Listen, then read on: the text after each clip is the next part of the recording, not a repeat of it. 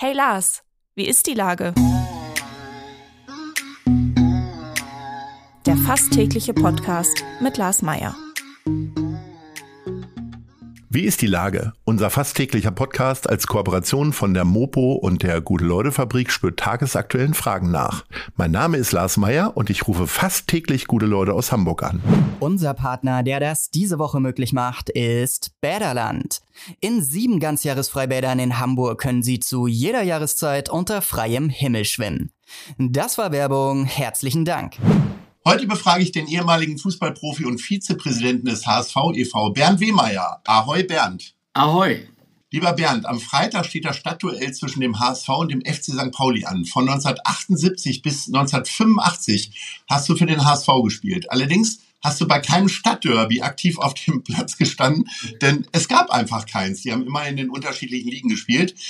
Hättest du das gerne mal miterlebt, beziehungsweise welche Spiele kamen für dich einem Stadtderby am nächsten? Ja, erstmal ähm, zu der Frage, ja, das ist richtig. Ich habe, äh, ich muss sagen, ich habe leider kein Stadtderby selbst auf dem Platz erlebt, äh, ja, weil wir einfach in den Jahren, als ich für den HSV aktiv war, in unterschiedlichen Ligen gespielt haben. Aber der HSV war einfach zu erfolgreich, könnte ja, man sagen. Ja, es war eigentlich äh, ja doch eine sehr erfolgreiche Zeit des HSV, das kann man so sagen. Ähm, mhm. Und äh, ich glaube mal, wir haben mal ein Freundschaftsspiel gemacht, aber ich sag mal, ein, ein, ein Punktspiel, also ein echtes Spiel ist natürlich was anderes, äh, ein echtes Derby. Und das hätte ich sehr gerne mhm. mal mitgemacht, aber sollte nicht, sollte nicht sein. Die Derbys äh, mhm. in meiner Zeit waren dann, ja, eigentlich die Derbys natürlich gegen, gegen Werder Bremen. Ne? Das sind ja auch mhm. Derbys. Und das sind die Derbys, äh, die ich in meiner Zeit äh, beim HSV erlebt habe. Ja. Und was hat da so den besonderen Kitzel ausgemacht? Ich bin ja nun Hannoveraner und habe irgendwie nie verstanden, dass es da so eine so eine Bruder-Schwester oder zerstrittene Geschwisterbeziehung irgendwie gab. Wo, wo ist das, gehört das quasi zu eurer Zeit, dass es da diese Rivalität gab? Ja, das, das gehört einfach doch so ein bisschen zum Fußball dazu. Ich finde, das ist auch ja. sehr reizvoll und, und macht, macht den Fußball ja auch aus. Und ja, die, diese Derbys, ja, die haben halt einfach, ist doch klar, wenn wir jetzt das anstehende Derby nehmen, HSV St. Pauli, mhm. das elektrisiert doch äh, die ganze Stadt. Und jeder spricht drüber, alle sprechen drüber, egal, alle Schichten sprechen drüber, ob jung, ob alt. Das ist mhm. eben einfach was Besonderes. Und weil du gesagt hast, ja, äh, du kommst aus Hannover, kennst das nicht so. Das ist so nicht mhm. ganz richtig. In Hannover gibt es, ja, ja. gibt es im Prinzip dieses Derby ja auch, nur das ist dann, ja, doch zu meiner Zeit. Ich habe ja auch äh, mhm. fünf Jahre in Hannover gespielt, bis 78. Mhm. Äh, da gab es äh, seinerzeit das Derby gegen Arminia Hannover. Da war das äh, ja. Niedersachsenstadion zu dem, ich glaube, da waren über 70.000 Zuschauer drin, weil es das erste Derby mhm. nach vielen, vielen Jahren war. Und ähm, heutzutage ist es in Hannover halt das Derby dann 96 gegen Braunschweig. Ja. Wo die Rivalität ja fast blutig jedes Mal ja, endet. Also das ist Feld, eben, sondern draußen. Ja, ne? Das ist eben eigentlich schade, dass, dass, ähm, ja, dass dann, ich meine, diese Derbys finde ich toll, finde ich reizvoll, reizvoll es elektrisiert. Es sollte einfach sportlich ausgetragen werden. Und die, die Fan, Fangruppen, die können sich ja auf den, auf den Tribünen äh, gegenseitig, äh, äh, wer singt lauter, wer hat die bessere Choreo, die sollen ihre Mannschaft anfeuern. Aber es muss eigentlich, es sollte eigentlich alles in einem sportlichen Rahmen bleiben. Und äh, wenn wir mhm. das mal hinbekommen könnten, finde ich, dann macht es noch mehr Spaß. Du hast ja gesagt, die ganze Stadt spricht davon, der Bäcker äh, und so weiter. Die Spieler werden ja auch immer angesprochen. Ich habe so das Gefühl, dass das Wort Druck äh, also Leistungsdruck und so weiter, erst so in den Nullerjahren oder 90ern hochkam beim Fußball, vor allen Dingen geprägt natürlich durch Oliver Kahn.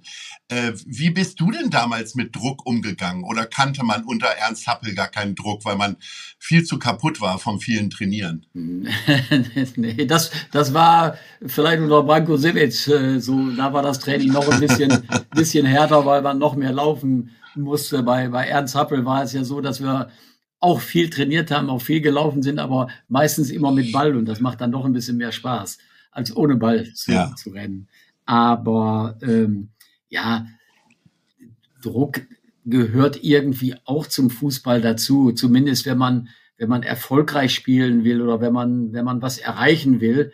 Aber ich muss sagen, in meiner Zeit, wir oder ich habe es eigentlich immer eher so empfunden, dass je größer der Druck war, je, je größer und je bedeutender war doch auch das Spiel dann. Und, und so war es eigentlich für mich so, dass je größer der Druck war, umso mehr Spaß hat es eigentlich gemacht, weil du wusstest, da ist eine tolle Stimmung, das Stadion ist voll, die Fangesänge und ja, äh, das muss man irgendwo, wenn du das Spielfeld betrittst, dann musst du einfach in deiner Welt sein und musst dich einfach fokussieren auf dein Spiel. Und äh, wie gesagt, ich habe es eigentlich mehr als als Ansporn gesehen und und als ähm, ja einfach je größer der Druck, je größer war eigentlich auch die Freude auf das Spiel.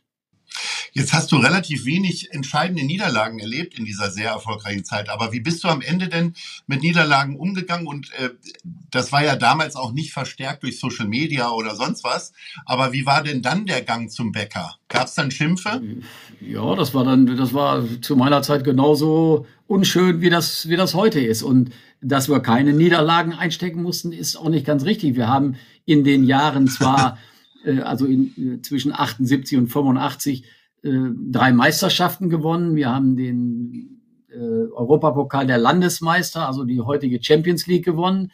Aber man mhm. darf ja auch nicht vergessen, wir haben auch zwei äh, Finals äh, verloren. 1980 äh, den, das Finale in Madrid, äh, der Europapokal der Landesmeister gegen Nottingham und 82 das äh, Finale im UEFA-Pokal gegen IFK Göteborg, wo wir eigentlich der haushohe Favorit waren und wir dann zu Hause von denen ausgekontert worden sind. Und ähm, also das waren ganz bittere Niederlagen. Und die bittersten Niederlagen sind natürlich, ja, sind natürlich Niederlagen in einem Finale, wenn du dann auch nachher ja siehst, wie der, der Pott oder die Schale dann äh, dem Gegner in die Hand gedrückt äh, wird. Also das, das sind ganz ganz, ganz bittere Momente und das ist eigentlich das Schlimmste, was ich so im Fußball empfunden habe, äh, solche ja. Finals äh, zu verlieren. Aber das muss man sagen, als wir 82 dann das UEFA-Pokalfinale verloren hatten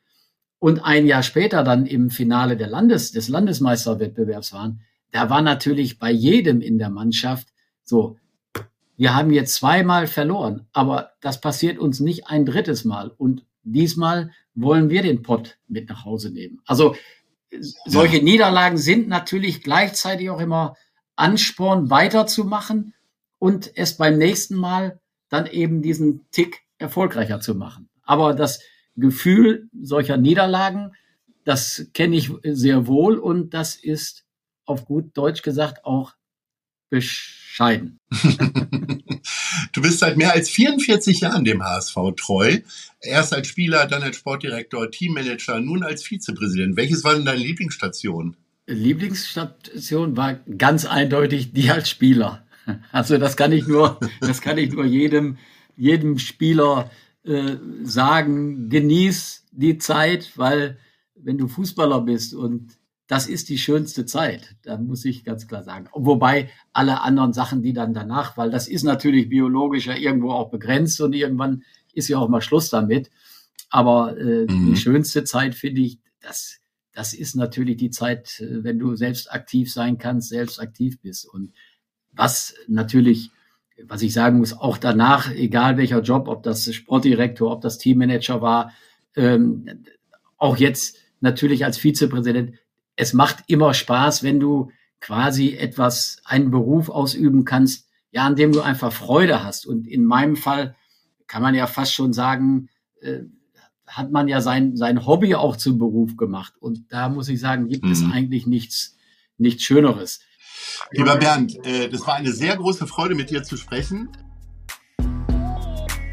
Dieser Podcast wird präsentiert von der Gute-Leute-Fabrik, der Hamburger Morgenpost und Ahoi Radio.